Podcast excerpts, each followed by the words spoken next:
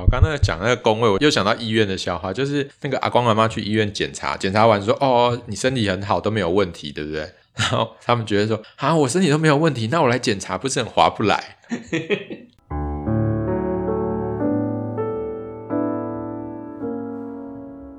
也许你听过、看过很多的星座解析，可是却很容易看过即忘。原因是我们对于星座如果缺乏整体的了解的话，你就很容易看完就忘记了。你的星图是上半夜的星特别多，还是下半夜？是左半边的图特别多，还是右半边？它会带来人生什么样的影响呢？各位听众，大家好，欢迎大家收听韩良路生命占星学院，我是韩良路生命占星学院的妙佩伦，现场还有宋伟祥，大家好；李欣怡，大家好；Mouse，大家好；还有龙美华，大家好。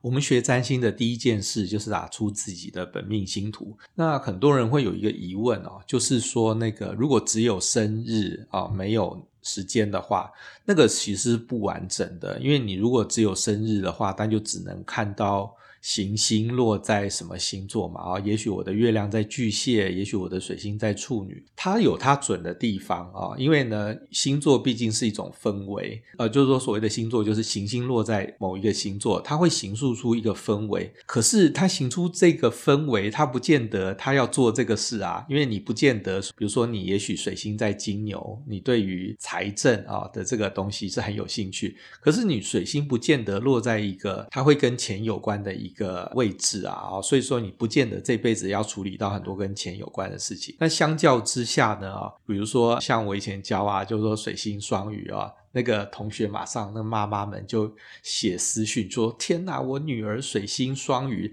她是不是一辈子都不能够做会计，不能赚钱啊，不能什么？因为比较迷糊。那事实上也很难讲啊。她也许水星双鱼落在二宫嘛，一个跟金钱有关的宫位，她就可以靠着比较那种柔软的啊，比较具有开放态度的这个方式，她也许做个业务员还不错啊，因为她有那种很宽广可以陪伴别人的心。所以说呢，我们从这集开始会讲。讲一些跟宫位有关的事情，那这个宫位的话，就会牵涉到出生时间了。十二个宫位就代表十二个不同的生命舞台，所以我觉得掌握宫位的能量，其实对于你所面临的一些生命情境或生命事件，其实是一个很重要的关键。而且，像我们基本上就是，如果有了自己的出生时间，然后去打出一张星图来。但是那张星图真的是你的星图吗？就是我们所拿到的出生时间日期可能不会错，可是几点几分这个可能会有一些出入，因为可能。就是呃，医生接生完你之后，他可能先去抽根烟、喝杯咖啡，然后再回来写出生证明，然后那个时间可能就有个十分钟、十五分钟的落差。但是以星图来讲的话，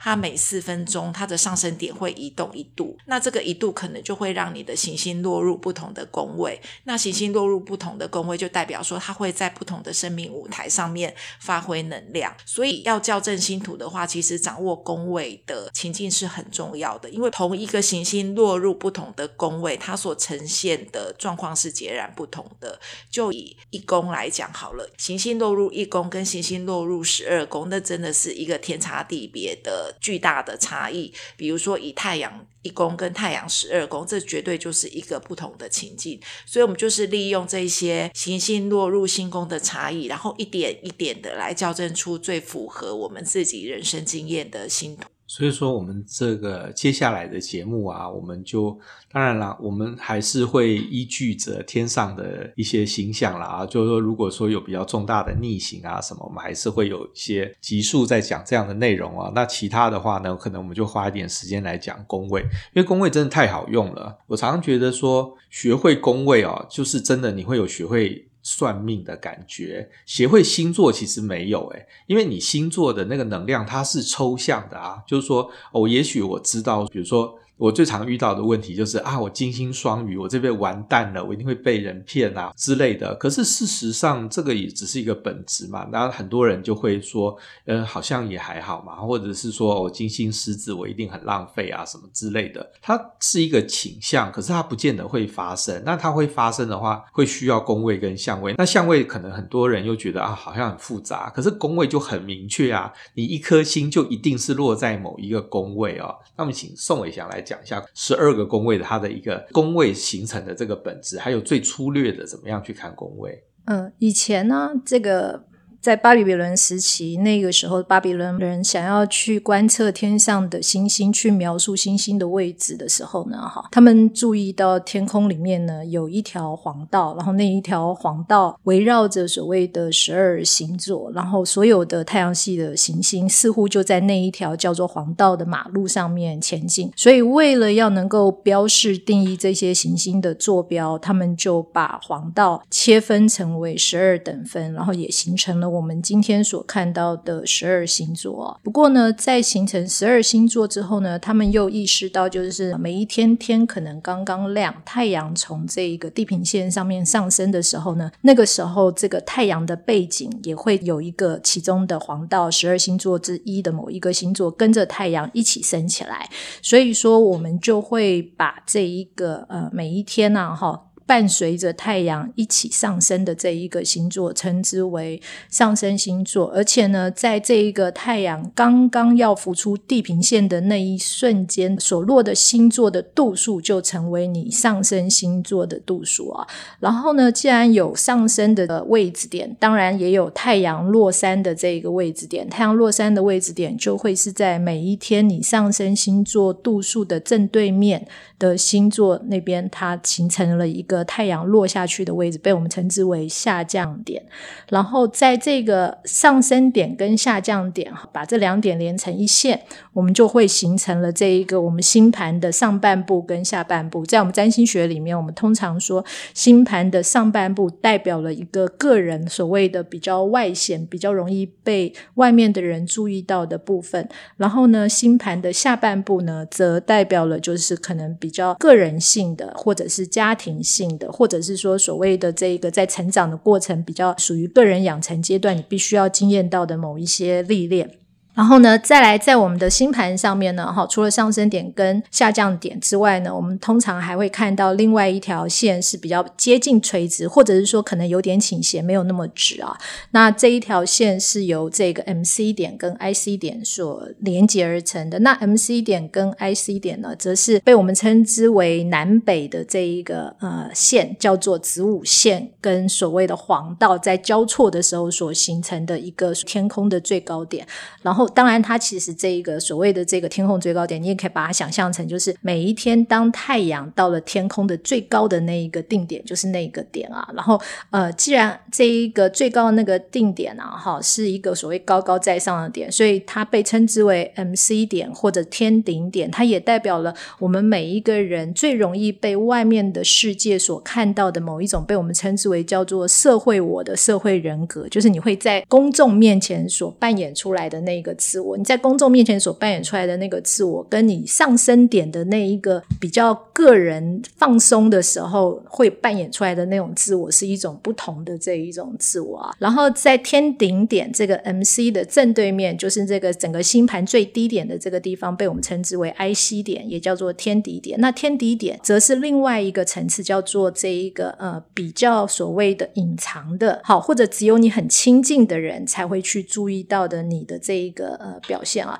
那假如说啊，哈，我们把这一个上升下降天顶天底哈，这样子一条水平线，一条接近垂直线，这样子啊，哈，把它画在我们星盘上面，我们就会发现我们的星盘会出现了所谓的四个不同的分区，我们也把它称之为叫做四象限。然后四象限，然后再根据太阳行进的速度跟距离来做切分，那我们就可以在每一个象限里面呢，哈，又再获得三个不同的宫位，所以总。共形成了所谓的十二宫位。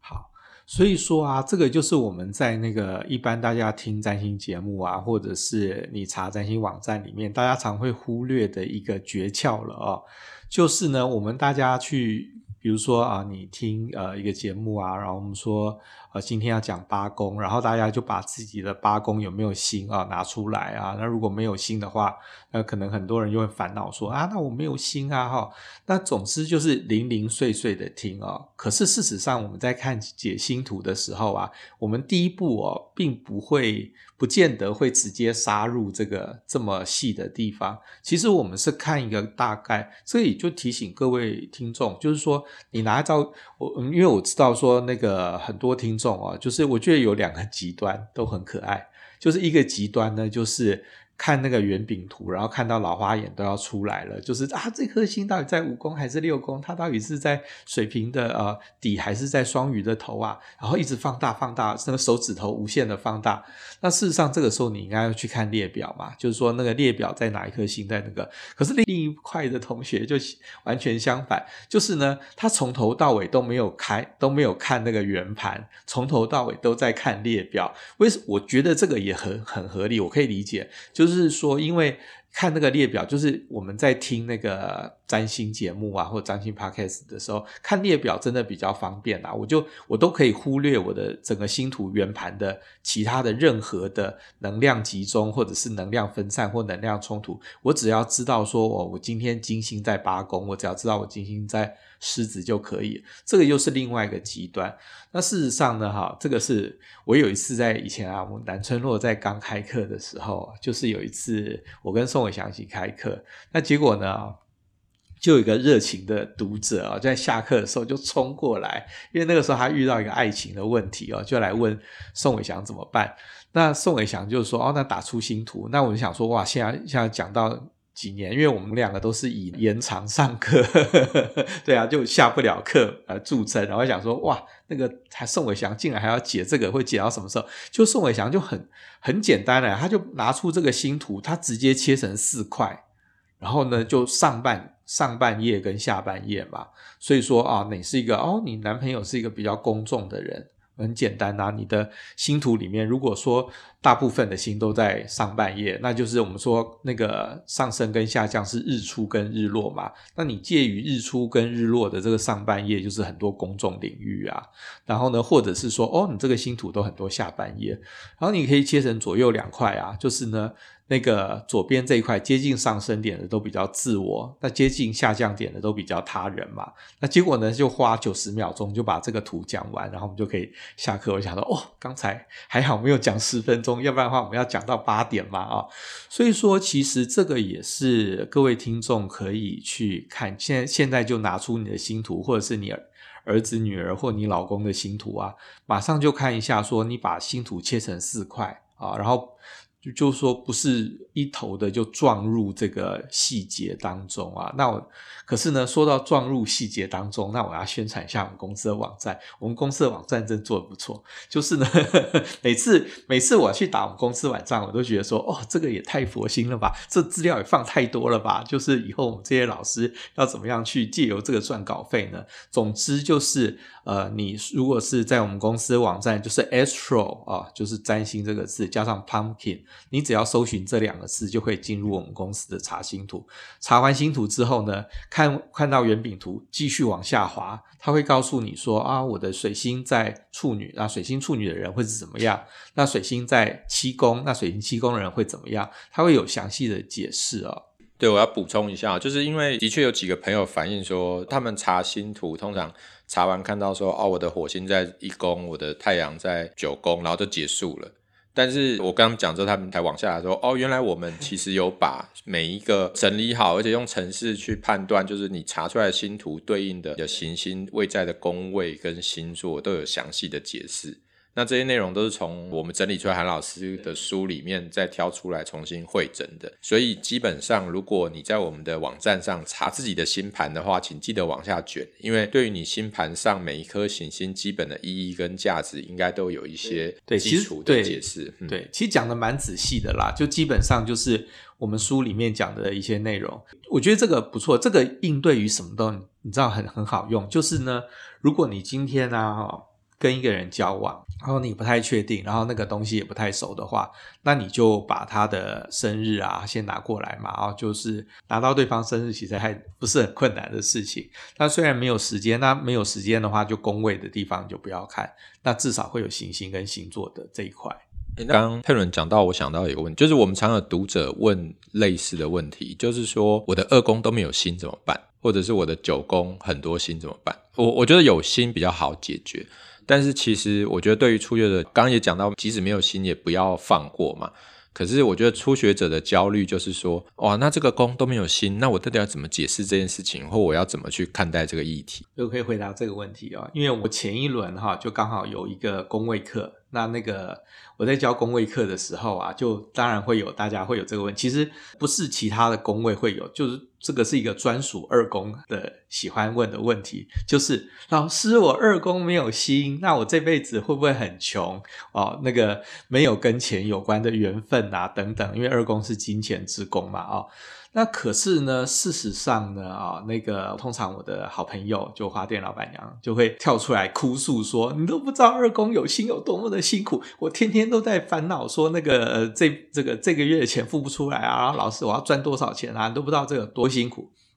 那事实上也是哦，就是那个我在上工位的时候，上完之后我都会跟各位同学说：“各位同学，你有没有发现二宫没有心真的好棒哦？”然后大家就说：“哦，对呀，真的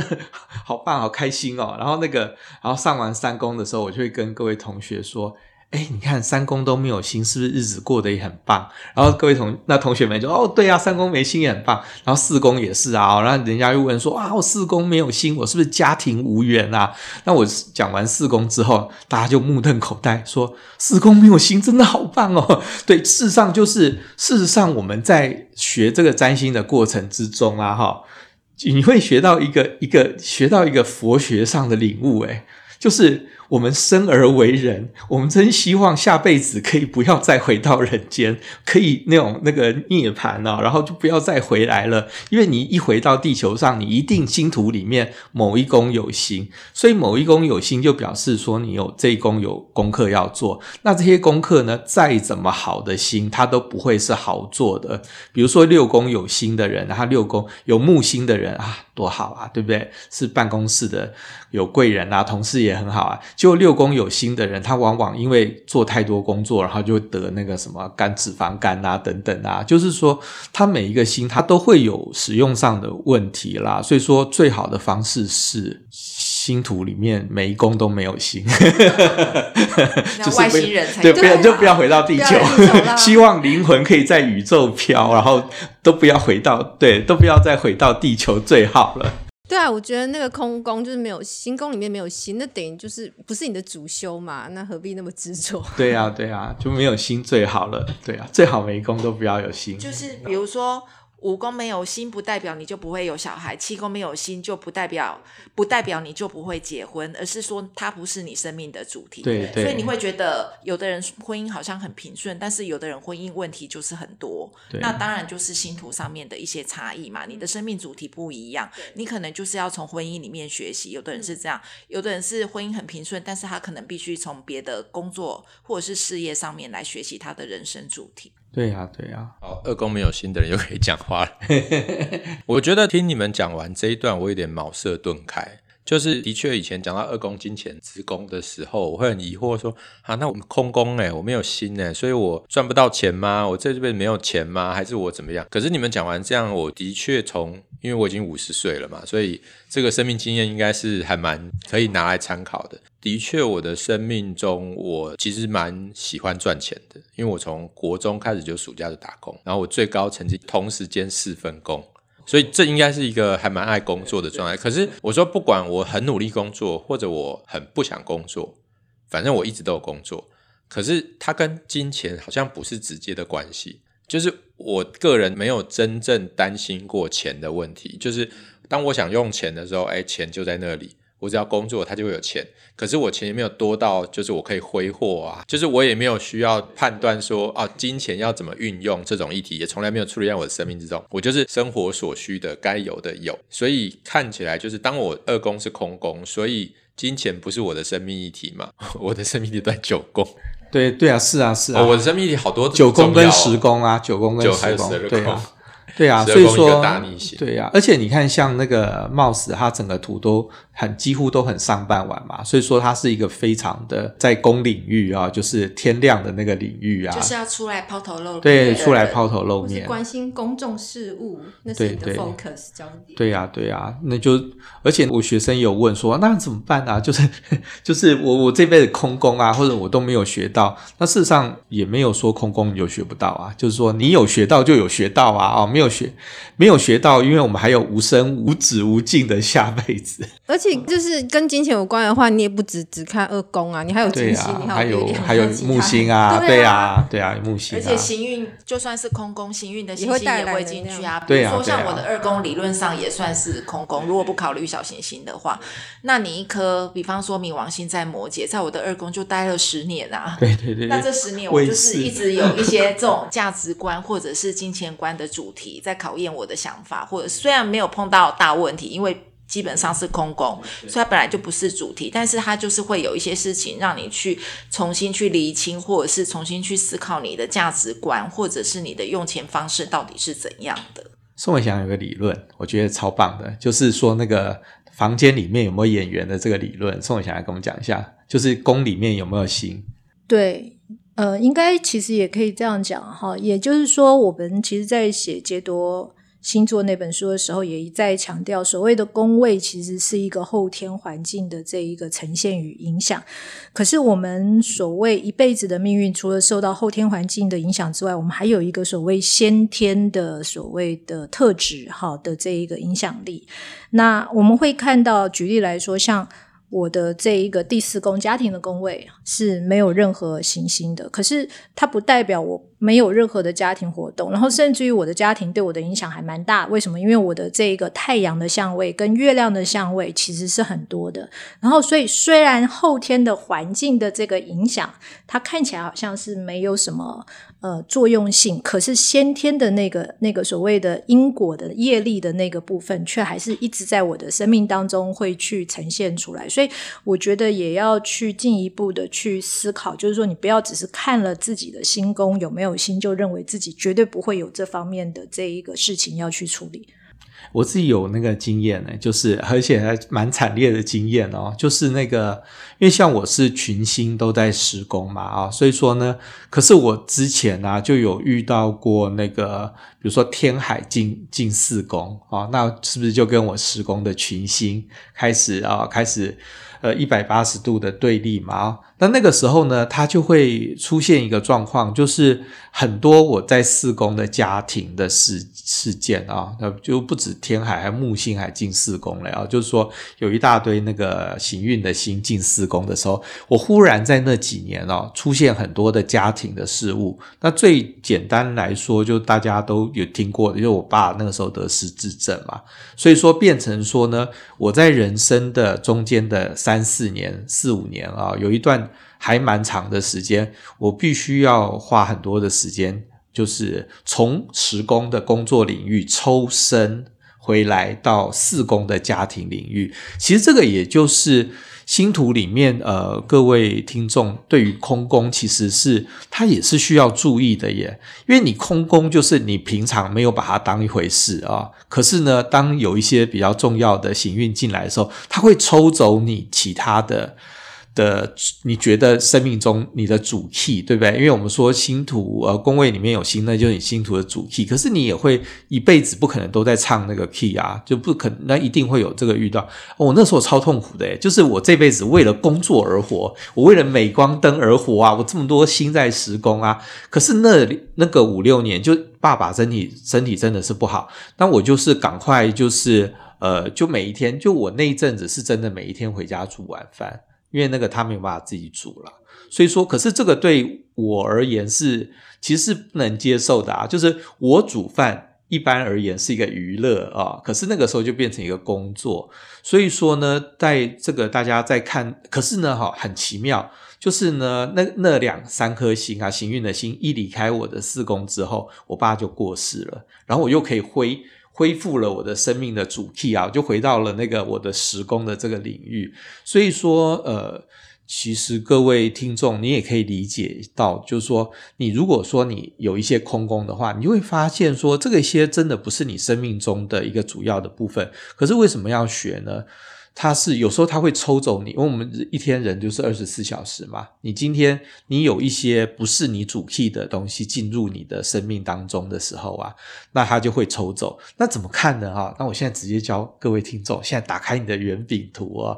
就是呢啊，我们其他相位就不讲了啊，我们来我们来看，就是你看一下说你自己的某一个宫位如果星很多，如果说它对面是空宫的话。那你就会遇到这种行运的时候，你会觉得哇精疲力竭，然后被抽走。那其他复杂相位我就不不讲。然后那马上听众就会问另外一个问题：可是我最呃那个最呃有一颗有一个宫位星好多，可是它对面那一宫星也很多，那就恭喜你，你这辈子就会有比较像是云霄飞车般的起伏哦。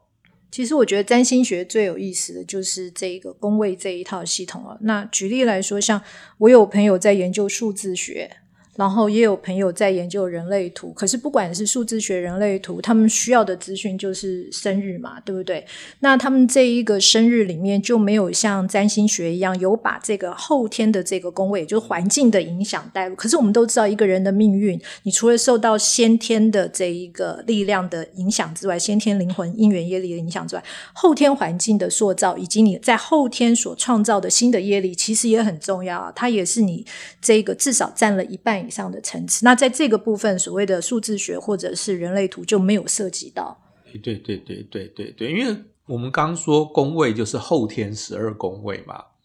它这个，而且我们说所谓的后天，大家大家可能又。又想太远，就想到说什么前世今生，其实它不是啊。后天我们现在就是 后天环境啊，我们身处的，我们今天在台北是一个后天环境。也许呢，我下个月要去高雄看演唱会，对，我下个月要去高高雄看演唱会，这个也是一个后天环境啊。所以说，这个呃，我们生，所以说宫位是真的切实的会影响到我们的生活中的每一个层面，而且他是很清楚的，他一定感觉得到。对，而且因为这个后天的这一个宫位和所谓的地球磁极线、所谓的地磁力的影响是有关的，所以在我们占星学里面，还有一种叫做风水占星，或者是另外一种门派也也有在研究迁移占星。风水占星跟迁移占星不太一样，可是像风水占星的话呢，它主要就是借由宫位的这个理论，把天顶当成是正南方。天底当成是正北，上升是东边，然后下降是西边，所以你就会看到啊，哈，假如像我的整个星盘里面的配置，我的所有的群星都是在东侧，那我就会发现我这一辈子跟东边的这个坐向会比较有缘，也就是我在找房子的时候，我很容易找到坐东朝西或坐西朝东，像我现在的房子。也就是一个这一个呃坐西朝东的这样子的这一个房子，就很容易产生这一种东西方向的这一种缘分。然后我也想找坐南朝北，可是我也住过坐南朝北，可是好像就是住不了几年又会搬走了，就会有这样的感觉。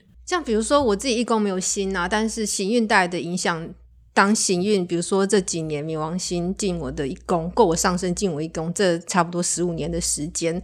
本来我一宫没有星，那关于人格特质或是我自己是谁，我我其实没有太多的太具体的想法。年轻的时候可能就是太阳天蝎这个自我的形成，它本来就是需要后天就是年纪的累积，然后去形成的嘛，去发展出来的嘛。那等于说冥王星进我一宫之后，我就会比较被迫去做这个课题吧。对，就是你你的自我必须要被发展出来，然后它其实也刚好蛮呼应我的太阳天蝎这个主题这样子。那这个历程走了十五年，我现在觉得好像就是我其实人格上我自己有明显的感觉，是从一个比较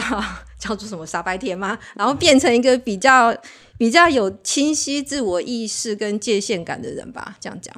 听到天蝎讲自己傻白甜，觉得很害怕吗？他一定不是这个意思。我就想打断一下，就是我们这样行运进宫位这件事情，到底怎么判断？好，那个行运进宫位啊，我讲个简单的啊，就说那个呃，像各位听众啊，现在就再度赶快拿出你的那个圆盘图啊，就是呢，以现在此时此刻啊，我们就不要讲太多，我讲木图就好了哦，此时此刻。呃，木星在金牛嘛，所以说你看你的那个，就打开你的圆盘图哦，看看那个金牛在哪里哪一个宫位啊，那你就是木星进这一宫啊。那呃，土星的话，那现在土星在双鱼嘛，所以说你就看看你的那个呃在什么宫位。好，现在马上有一个问题，就是呢，哎呀，老师，我的一个一个那个宫位跨两个星座啊，而且这个两个星座是等分啊，怎么办啊？那这个也蛮常遇到，这一点都不稀奇啊。就是我们正常而言，本来就是一个宫位会跨两个星座嘛，那跨到三个星座就劫夺啦啊。那现在的木星呢啊，此时此刻呢是在。呃，金牛的十十五度哦，十五度、十四度、十五度。那所以说，那就很简单。那我刚才是说那个，呃，你就先找出你的金牛在哪一宫嘛，啊，然后呢，既然现在是在十四到十五度的话呢，你就看一下说它是落在你的哪一宫。也许你的金牛是跨二宫跟三宫哦，那你就看看说，那这个十四、十五度是落在二宫还是三宫啊？好，就这个就是这个方法。那土星也是同样的啊，那土星是现在在双鱼的四度嘛，所以说你就看一下说，哦，它在双鱼的头诶，所以说你也许说那个你的双鱼跨了你的五宫跟六宫啊，那那既然是双鱼的头的话，那就是在你的五宫，所以说这个你就可以找出来它的那个方法了啊，所以说这个就跟我们之前大家可能各位听众啊，就是有时候我有发现说，很多我的学生或者是听众。就看完，即使是看完那个解说，还是马上就忘记了。其实这个也就是基于对啊，像我那个交很多男朋友的那个德国豪放女的朋友，她就每个查，那可是查完就忘记啊。我觉得这个有点可惜。就是我们如果先有一个概念，就是哦，它是群星都在上半晚啊，群星在下半晚哦，或者群星是靠左，或者是群星靠右，那你就会有一个这样的概念。哎，突然很好奇，我们在场都是群星在上半晚吗？我是我，我下半晚只有一颗。哎，我靠，我靠左偏上半晚，下半晚只有一颗。哦，我下半我整个下半晚只有一颗耶。我也是哎，我下面只有火跟土，我只有木星，我整个下半晚只有一颗。我整个下半晚我也只有一颗，所以都是第四象限，真的，都第四象限，都第四象限，十、十一、十二。哎，所以你看各位听众。是不是刚才我们已经发掘出这一集要大家去玩的一个手作的游戏？立刻去看一看你的。你的四个象限里面，不要不要四象限好了，你就是上下半晚。你光看这个上下半晚就，就发现，对，难怪我们这五个人会聚在这边。我们现在已经录到七十二集。我上个礼拜在写这个简介的时候啊，我就一惊诶，想说我们都是 EP 多少多少，EP 零一，EP 七几，那是不是很快就要突破变三位数？那到时候会不会造成排序上的混乱哦？就早知道那个时候应该 EP 零零一，没有想到，就难。怪你看，我们都很上半晚啊，我们就不会很想要待在家里。不是想不想跟想不想完全没有关系，因为我们就是有这个缘分。所以这个也牵涉到那个宫位有一个很核心的概念，就是宫位的概念。我们常常说啊，二宫有很多星的人就很爱钱呐，一宫有很多星的人就很自大。其实也不是诶，就是说。他不是很爱钱，而是他这辈子有很多需要去处理钱的事情，他有很多钱的缘分。但一宫有很多星的人，他这辈子有很多的机会要让他出头当老大，他不容许他跟在别人的屁股后面，因为他需要有这样的情境。刚刚讲空宫嘛，就是说我们刚刚讲的空宫，它可能不是你主要生命议题，但是行运的时候，可能当某个星跑到某个星座对应宫位的时候，你还是要去看一下会发生什么事。那反过来是，比如说像我这种九宫六颗星的人，那又要怎么解释那个宫位过度拥挤的问题？这就表示你的人生主题很明确啊，很集中啊，明确是好事啊。因为比如说像佩伦的十宫有四颗吗？三颗，三颗星。然后我自己的十一宫有四颗星。其实我觉得我的人生主题就是很明确，在处理人际关系的这件事情上面。然后我的十二宫大概也有三颗星嘛，对，所以就是你的。人生主题明确，我觉得是好事啊，不然你就变成多头马车，就是一下子这边失火要你去救，一下子那边有事情你要去处理，或者是一下子，比如说像一四七十都有心的人，他就会挣扎于他到底要当哪个自己。要当自己想要的自己，还是家庭期望的自己，还是伴侣期望的自己，还是社会期望的自己？所以，当你的行星都集中在某个宫位的时候，那当然代表你的人生主题很明确。我觉得这是好事。那当然，另外一个风险就是这样，你的人生体验就不够丰富，就是说你可能太过于被绑定，或者是锁定在某个主题上面，而没有去拓展你在其他领域的可能性。嗯，比如说，可能我就花太多时间在跟朋友相处，而没有好好的去谈恋爱。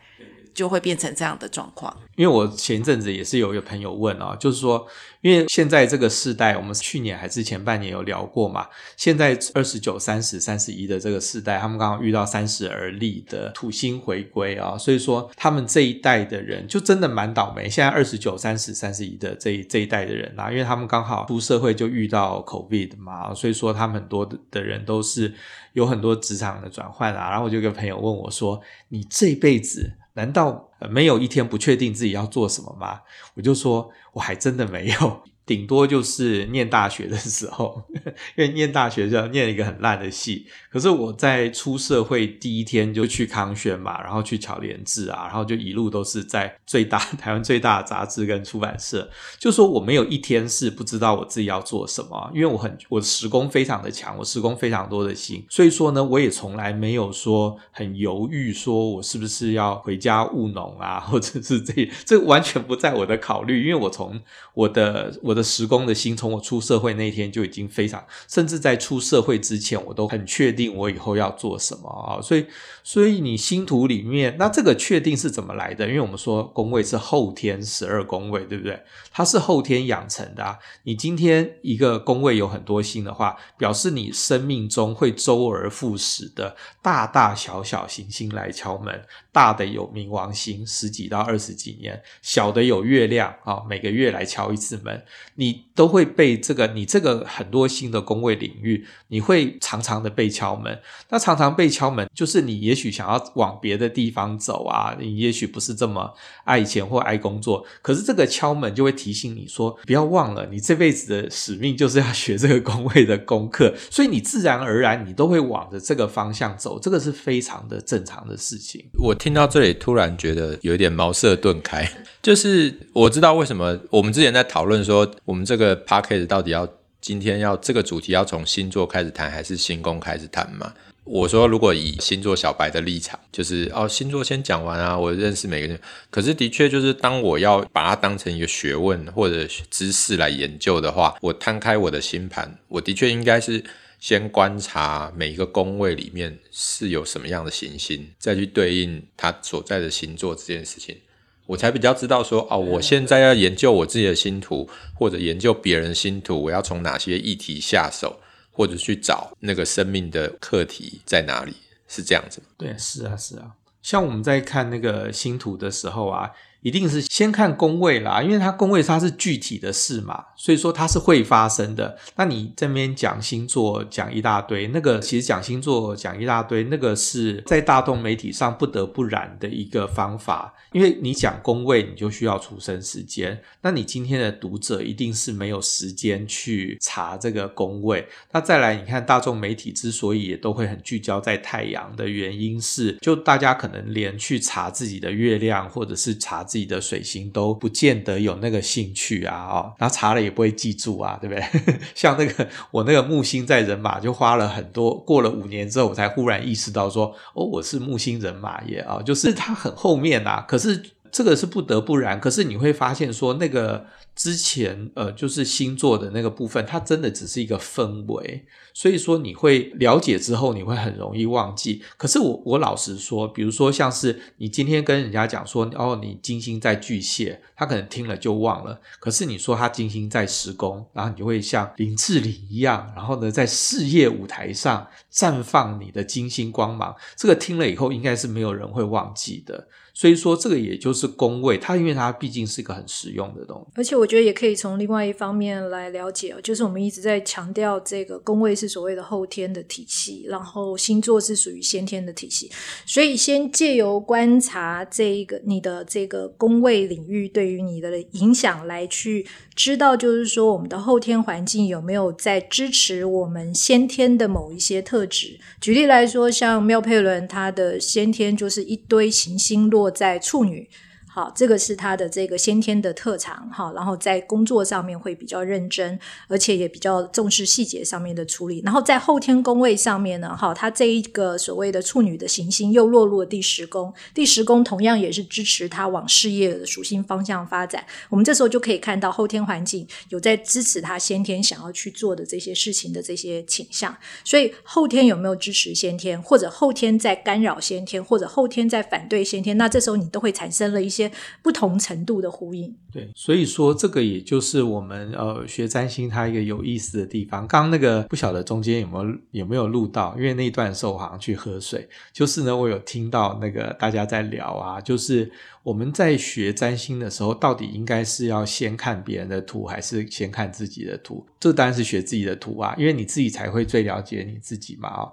那另外一个，我觉得也是很有意思，就是多我的学生们都是妈妈，对，我也感谢各位妈妈读者跟各位妈妈呃听众啊，就是来支持我们。可是他就有一个有一个盲点啊，我觉得这个是。也不知道是应该是怎么怎么去解决它啦。可是因为你你拿一个小孩的图来看的话，你会发现说很多都是处于它还没有发生的状态。那像我自己呃我自己的土星啊哈，比如说我的土星或者天王星，那个状态都发生的很晚欸。就是那个，它发生在也许四十几岁哦，那个我爸爸过世啊，或者是五快五十岁才发生一件什么事，那我才会惊觉说啊，这个就是所谓的啊土星在几宫啊等等啊。所以说各位听众啊，如果说你去算小孩的图的时候，它就会出现两个矛盾，第一个是它还没有发生，那第二个是它还没有发生，所以说你无限量的去恐惧它，就想说我女儿长大一定完蛋。可是你怎么知道呢？因为透过我们的比较好的教育，也许他从出生的那一天，对不对？我们比如说，今天我们我们是睡美人的爸爸好了啊，那我们就算出来说啊，我的女儿有一天会被纺锤刺到，所以说我们从她很小五六年级，我们就开始教育她说，哦，所谓的纺锤是什么？你那个遇到纺锤的时候，你应该怎么去急救啊？然后呢，你可以用什么方式去求助？就是。你应该不断的去教育她，然后呢，她有一天被纺锤刺到的时候，她就及时得到解救啊，他也不用沉睡过去。然后呢，这个后来遇到很多很可怕的事情。所以说，其实这个是呃，我们在学三星的时候，我我自己面对一些呃，就是刚好在当爸妈的读者的时候，我我最近有这样的体悟，然后我觉得说，好像这一件事是有帮助的，因为我们家刚好也有。四个小朋友，就是我的外甥跟我的侄子侄女，然后他们生出来的时候，我刚好已经开始学占星了，所以等于是从小一直观察他们到长大。我的观察比较不一样，是我观察我们给他们的环境怎么形塑他们的个性。比如说，我们之后的集数会讲到的第一宫好了，我有个外甥，他刚好就是太阳跟金星在一宫的小朋友，然后从小就是我们就会觉得他好可爱，然后就会一直跟他讲说，哎，你好可爱，你好帅，然后你怎样？然后他得到了这样子的鼓励，他就会更乐于去展现他自己。然后我记得印象很深刻的时候，就是现在连幼稚园的小朋友毕业都要拍毕业照嘛，然后所以那时候他幼稚园毕业的时候也拍了蛮多的照片，那很多家长一起拍，所以。他们都会看到互相不同小朋友的照片，然后就有家长就跟我妹妹说：“哎，你们家的小朋友拍照都会笑，而且都笑得好灿烂，很自然这样子。然后为什么我们家小朋友就是很别扭，然后都不笑？我就不想，因为他太阳金星在一宫，他从小就在一个很支持他太阳金星，就是展现自己欢，而且他又在狮子，就是展现尽情展现自己欢乐一面的这种环境之中长大。”所以这个也是一个很有趣的观察的点。那像刚刚佩仁讲的，就是外行星的力量，你就比较难以察觉。但是这种内行星很个人化的力量，其实是很容易从小孩子身上观察出来的。好了，那么。内行星跟外行星啊，哦，这个也是我们下一集或下下集要讨论的议题哦。因为那个就如同我刚才说啦，就说即使是像我们公司这么好的网站啊，就是有附讲解，大家还是会这样子看过就忘记的原因是，大家没有意识到说哦，木土天海冥落在什么星座，落在什么宫位。呃，跟日月水晶火它就不一样啊，哦，那么有的是感受得到，有的是像那个木土的话，是你出社会会感受的很大啊。那这些议题呢，我们在以后的集数会跟大家继续的分享。那我们今天的节目就到这里了，谢谢大家，拜拜，拜拜，拜拜。拜拜。